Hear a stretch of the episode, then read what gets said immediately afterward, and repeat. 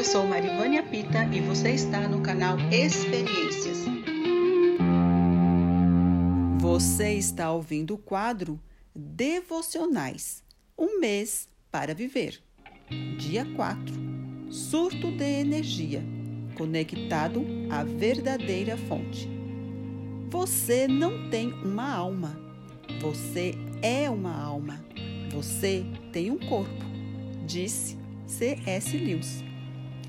Quando a energia falta em nossos lares, é que percebemos a sua importância e o quanto dependemos dela.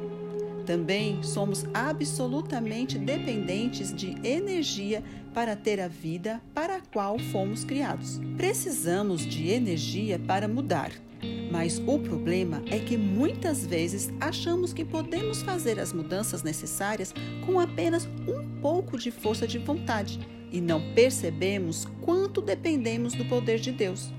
As pessoas que sabem que sua vida vai acabar em breve tendem a sentir um desejo quase que desesperado de mudar, mas sentir desespero não é o suficiente.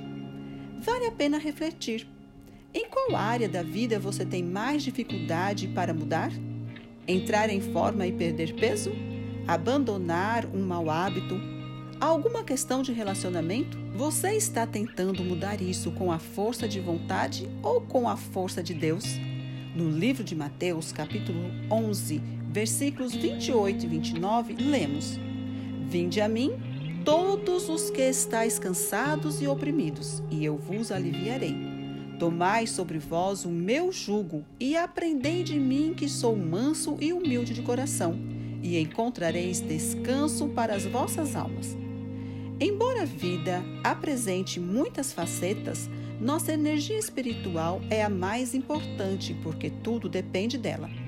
Fala-se em crescimento espiritual e modos de estimulá-lo na vida, mas para obter o poder de mudar é preciso buscar não o crescimento espiritual, mas sim a saúde espiritual. A chave para a saúde espiritual é manter um forte relacionamento com Jesus. Se estiver conectado ao Criador, você crescerá como nunca e conhecerá o real poder para fazer mudanças duradouras. Como podemos nos tornar espiritualmente saudáveis? Jesus nos orienta. Eu sou a videira, vós as varas.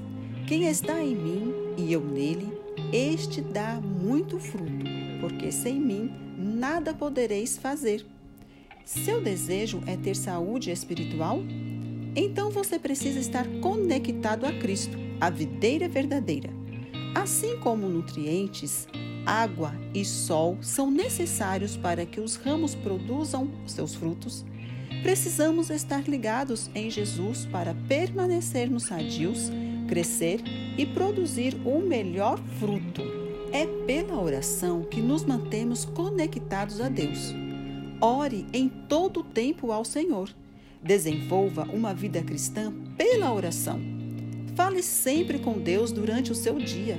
Derrame sua vida em Deus falando tudo o que lhe incomoda, inclusive suas falhas e também o que lhe alegra. Se admitirmos os fracassos e pedirmos a graça e o perdão de Deus, ele se alegrará em limpar nosso coração e restaurar nosso relacionamento com Ele.